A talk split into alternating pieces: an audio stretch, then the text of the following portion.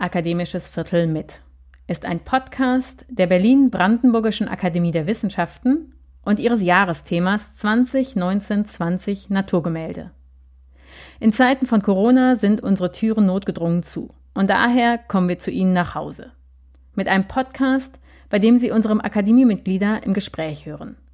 Sie sprechen über aktuelle Forschungsprojekte, über das Jahresthema der Akademie und darüber, wie sich der Forschungsalltag in Zeiten von Corona verändert. Mein Name ist Friederike Kreppner. Ich bin wissenschaftliche Koordinatorin des Jahresthemas und treffe im Wechsel mit Ann-Christine Bohley, Leiterin der Presse- und Öffentlichkeitsarbeit der Akademie, unsere Mitglieder zweimal in der Woche zum Gespräch. Von Homeoffice zu Homeoffice. In der ersten Folge treffen wir uns auf ein akademisches Viertel mit Matthias Steinmetz. Professor Matthias Steinmetz ist Astrophysiker. Er ist wissenschaftlicher Vorstand des Leibniz-Institut für Astrophysik in Potsdam und Direktor des Forschungsbereichs Extragalaktische Astrophysik. Er interessiert sich in seinen Forschungen besonders für die Entstehung und Entwicklung von Galaxien, insbesondere der Milchstraße, und er ist aktiv an der Realisierung von hochauflösenden Simulationen der Galaxienentstehung beteiligt. Zugleich ist Matthias Steinmetz natürlich Akademiemitglied und auch Sprecher des Jahresthemas Naturgemälde, weshalb wir uns ganz besonders freuen, dass er der erste Gast dieses neuen Podcasts ist. Matthias Steinmetz, ich freue mich sehr, dass Sie unser erster Gast dieses neuen Podcasts sind. Guten Morgen im Homeoffice. Einen schönen guten Morgen. Sie sind ja Sprecher des Jahresthemas 2019-20 Naturgemälde. Äh, nun ist der Begriff Naturgemälde ja eigentlich einer, so könnte man jedenfalls meinen, der eher in die Wissenschaftsgeschichte weist. Der Begriff geht zurück auf Alexander von Humboldts berühmtes Naturgemälde der Ande, einem Kapferstich aus dem Jahr 1807, in dem Humboldt sein ganzheitliches Bild der Natur, in dem alles miteinander zusammenhängt und in dem er Daten miteinander in Beziehung setzt, in einer Art frühen Infografik dargestellt hat. Was interessiert Sie als heutiger Naturwissenschaftler und vor allem als Astrophysiker an diesem Jahresthema? Ja, ist natürlich eine interessante Frage, wie man diesen Begriff auf die moderne Zeit übertragen kann. Man kann ja das Naturgemälde sozusagen, wie Sie schon gesagt haben, als die erste Infografik sehen. Und dann fragt man sich natürlich, okay, was würde man heute tun? Was wäre das, sagen wir, moderne Gegenstück eines Humboldtschen ähm, Naturgemäldes? Und da fällt einem an, auf der einen Seite mit den neuen Medien könnte man natürlich denken, Webpages und alles, was in dem Bereich äh, gehört. Auf der mehr naturwissenschaftlich orientierten Seite könnte man das auch sagen, das war das erste Modell, das man entworfen hat, noch mit sehr groben Mitteln. Wie würde heute so ein Modell aussehen? Oder dann ein Schritt weiter, was ist das nächste? Ähm, das Modell weiter ins zu entwickeln in Simulationen, Animationen, um die Natur zu erklären. Sie selber sind ja nun Astrophysiker. Wie würde denn ein Naturgemälde in der Astrophysik aussehen? Ja, ich glaube, das liefert uns die Natur. Wir sind ja als Astrophysiker eigentlich gesegnet mit Naturgemälden. Praktisch jedes Teleskopbild, äh, was genommen wird, ist ja ein Abbild unseres Kosmos, ein Abbild unserer Natur, die dann natürlich, und da kommt die Astrophysik rein, zu erklären ist, was man da sieht.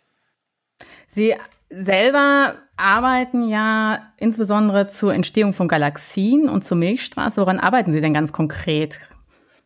Ja, wir sind zurzeit dabei, eine sogenannte Durchmusterung durchzuführen und zu analysieren. Durchmusterung heißt, man versucht ein großes Stück des Himmels möglichst komplett zu erfassen und dann mit diesen Daten eine statistische äh, Gesamtheit zu erfassen und daraus etwas über die Objekte zu lernen. Also ganz konkret nehmen wir Spektren von Sternen auf, vom Boden mit Teleskopen und nehmen die äh, Eigenbewegung von Sternen auf mit Satellitendaten und das Ganze versuchen wir zusammenzuführen. Und die Hauptfrage, die uns da treibt, ist, aus den Spektren zu bestimmen, welche chemischen Elemente findet man denn in den Sternen. Ja, die chemischen Elemente können ein bisschen als kosmische Uhr dienen. Ja, das Universum wurde erschaffen im Wesentlichen aus Wasserstoff und Helium und alles später, alle weiteren Elemente wurden in Sternen erbrütet. Das heißt, die ersten Sterne haben sehr wenig schwere Elemente gehabt. Die heutigen Sterne oder die Sterngeneration, die sich heute bildet, hat viel schwere Elemente in sich. Und aus dem Verhältnis der äh, chemischen Elemente können wir also ein bisschen datieren, wann ein Stern sich gebildet hat und dann zusammen mit seiner Bewegung ein Gesamtbild unserer Milchstraße über die Zeit hinweg versuchen zu malen. Also ein, sozusagen ein Naturgemälde unserer Milchstraße. Ja, das, was Sie als ein Gesamtbild unserer Milchstraße über die Zeit hinweg, als eine Art astrophysikalisches äh, ähm, Naturgemälde beschreiben, klingt für mich sehr spannend. Ähm, was muss ich mir denn über die Zeit hinweg vorstellen? Über was für Zeitdimensionen sprechen wir denn da? Ja, letztendlich reden wir über die komplette Entstehungsgeschichte der Milchstraße, also von den ersten Sternen, die sich gebildet haben und die in unserer Milchstraße enden, die ältesten Sterne, die wir an unserer Milchstraße finden, sind 12 oder 13 Milliarden Jahre alt bis zum heutigen Tag. Und das ist im Wesentlichen auch die komplette kosmische Geschichte, weil die ersten Sterne haben sich sehr kurz nach dem Urknall bereits gebildet. Das Universum insgesamt hat ja ein Alter von etwa 13,8 Milliarden Jahren. Und die ältesten Sterne, die wir finden, sind fast vergleichbar alt. Jetzt ist es ja so, dass sich immer neue Geräte auch in ihrem Bereich äh, entwickeln und äh, dass sie immer neue Bilder vor allen Dingen ähm, bekommen. Und das ist ja dann noch eine andere äh, Frage der Zeit. Ähm, ist das, was Sie heute beschreiben, äh, in fünf bis zehn Jahren, gehen Sie davon aus, ist das überholt? Erweitert sich das Bild einfach die ganze Zeit? Was bedeutet Zeit in dieser Dimension für Ihr Forschungsfeld? Ja. Also wir haben immer wieder Gebiete in der Astrophysik, wo wir gewaltige Wissenserneuerungen äh, haben. Ich sage mal, vor die, der erste Exoplanet, also der erste Planet um einen anderen Stern, wurde vor 25 Jahren entdeckt. Heute kennen wir einige tausend von solchen Objekten. Äh, wir haben jetzt eine Veröffentlichung von Bewegungen von Sternen in unserer Milchstraße, wo wir das für etwa anderthalb Milliarden Sterne bekommen. Der größte Katalog, den wir bisher hatten, war gerade mal eine Million Sterne. Ja, das sind also gewaltige äh, Umwälzungen auch im Datenmaterial, mit dem wir arbeiten können. Und ich finde das eigentlich faszinierend, was wir dem Universum an Rätseln entlocken können, an Betracht der Tatsache, dass es ja doch so gewaltig groß und alt ist. Sie haben gerade gesagt, Sie arbeiten mit Satelliten. Also können Sie mir das nochmal erklären, wie Sie ganz konkret diese Bilder aufnehmen? Äh, mir erscheint jetzt Potsdam, wo Sie sitzen, auch nicht als der beste Ort, um in den Himmel zu schauen, äh, wenn man so sich anschaut, äh, wie viel Licht dort äh, vorhanden ist. Vielleicht können Sie uns das nochmal erklären. Ja, also die heutige äh, beobachtende Astronomie findet hauptsächlich in, ähm, an den guten Standorten statt. Also im Wesentlichen in Chile, auf Hawaii, Australien, in Spanien, Teneriffa.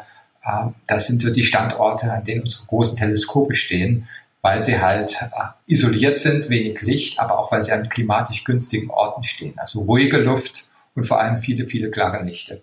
Das ist unsere eine äh, große Ressource, sind die Großteleskope vom Boden. Und dann haben wir natürlich noch die Satelliten im Weltraum, die natürlich in einem ganz besonderen Environment äh, sind, weil sie halt abgekoppelt sind von der Erde und damit auch einen Blick in gewisse Frequenzbereiche äh, erlauben, die, auf der Erde, die uns auf der Erde nicht zugänglich sind. Nun klingt das für mich alles unglaublich international, wenn Sie über die Standorte sprechen, ähm, von wo man aus tatsächlich in den Himmel gut äh, schauen kann. Wir sind ja jetzt in einer ganz besonderen Situation, die uns auch zu diesem Podcast geführt hat, nämlich, äh, dass wir alle nach Hause verbannt sind und ja tatsächlich das auch ein globales Phänomen ist. Ähm, wie hat sich denn Ihre Forschung gerade durch den Coronavirus verändert?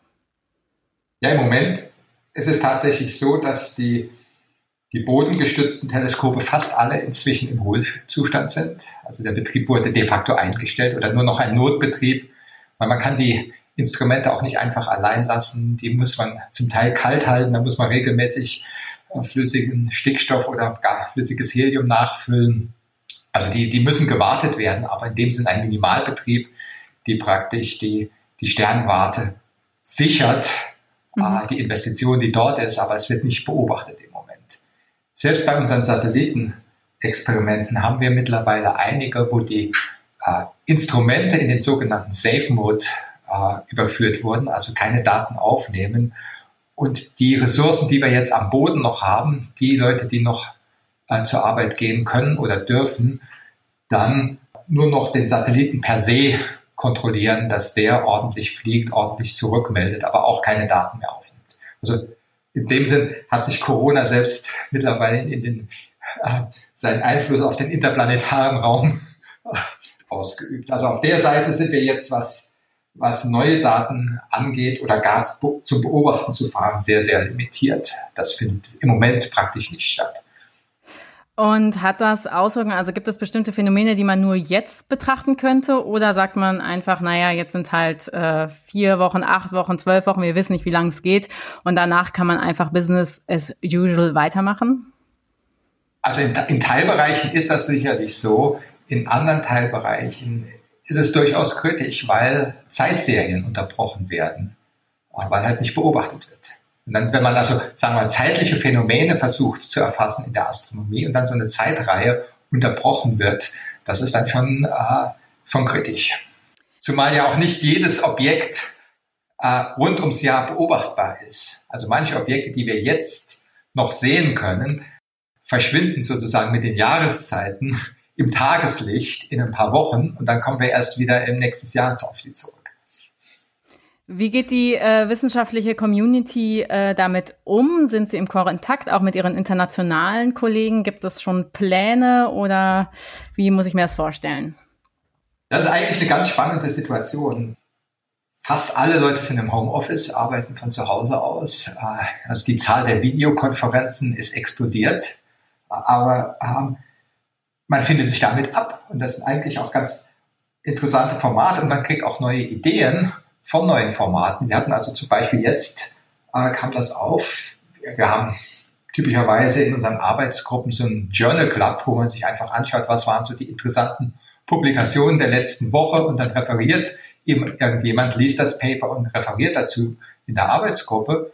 Wenn man sich aber sowieso per Video trifft, dann kann man auch die Frage stellen, ja, warum ruft man nicht einfach einen der Autoren an und bittet sie, sich dazu zu linken? Und selbst dazu zu berichten. Also in dem Sinn kommen ganz neue Formate oder ganz neue Ideen der Kooperation heraus, wie man sich, sagen wir mal, an einer Kaffeerunde morgens äh, nicht stellen würde. Also wir haben auch, auch, auch, auch soziale Komponenten des Institutslebens, zum Beispiel unser Morgenkaffee, den wir üblicherweise haben, ähm, wo man sich zusammensetzt über eine Tasse Kaffee und diskutiert. Nicht immer Wissenschaft, manchmal auch äh, andere Themen, das machen wir jetzt per Videokonferenz. Wir treffen uns per Videokonferenz, jeder bringt seine Tasse Kaffee mit und dann wird äh, das Morgengespräch, was wir sonst haben, halt äh, virtuell äh, gehalten. Es gibt jetzt sogar schon die, die erste Einladung zu einem Freitagabendbier, dass man sich mit einer Flasche Bier abends sozusagen zum Abschluss der Woche trifft. Also in dem Sinne kommen ganz neue Formate. Das ist eigentlich, finde ich, ganz spannend. Ja, das äh, finde ich auch ganz spannend, denn das ist ja wäre tatsächlich auch noch meine ähm, Frage am Schluss. Glauben Sie, dass äh, bei allem ja gar nicht äh, zu verneinenden Leid, was Corona bringt, äh, das ist ja völlig klar. Aber glauben Sie, dass ähm, daraus sich langfristige ja neue Perspektiven nochmal für die Forschung oder eben des sozialen Zusammenlebens ergeben, die sich auch über diese Zeit, die ja hoffentlich irgendwann beendet sein wird, äh, hinaustragen werden? Also ich denke schon, dass man sehr viel mehr, als man bisher gedacht hat, über virtuelle Medien, also Videokonferenzen und ähnliche Formate abhalten kann. Es ist ja auch die Frage des Carbon Footprints des Wissenschaftlers. Ja, wenn ich mal so schaue, was ich in, übers Jahr, sagen wir mal, in der Weltgeschichte herumfliege, jeder Flug, den ich reduzieren kann, ist praktisch äh, der Jahresverbrauch oder fast der Jahresverbrauch von einem normalen Bürger.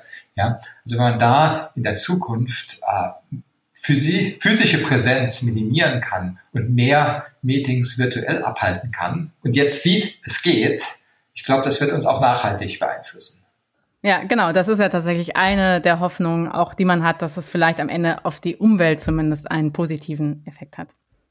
Ja, ich bedanke mich ganz herzlich für dieses erste Gespräch, das ja auch für uns ein Experiment ist, in dem wir uns gegenseitig in den Homeoffices getroffen haben und wünsche Ihnen weiter gutes Forschen äh, in dem Ihrigen. Dankeschön. Das war die erste Folge unseres neuen Podcasts auf ein akademisches Viertel mit. Am Freitag treffen wir die Historikerin Barbara Stolberg-Grillinger. Wir freuen uns, wenn Sie auch dann wieder reinhören und bis dahin bleiben Sie gesund.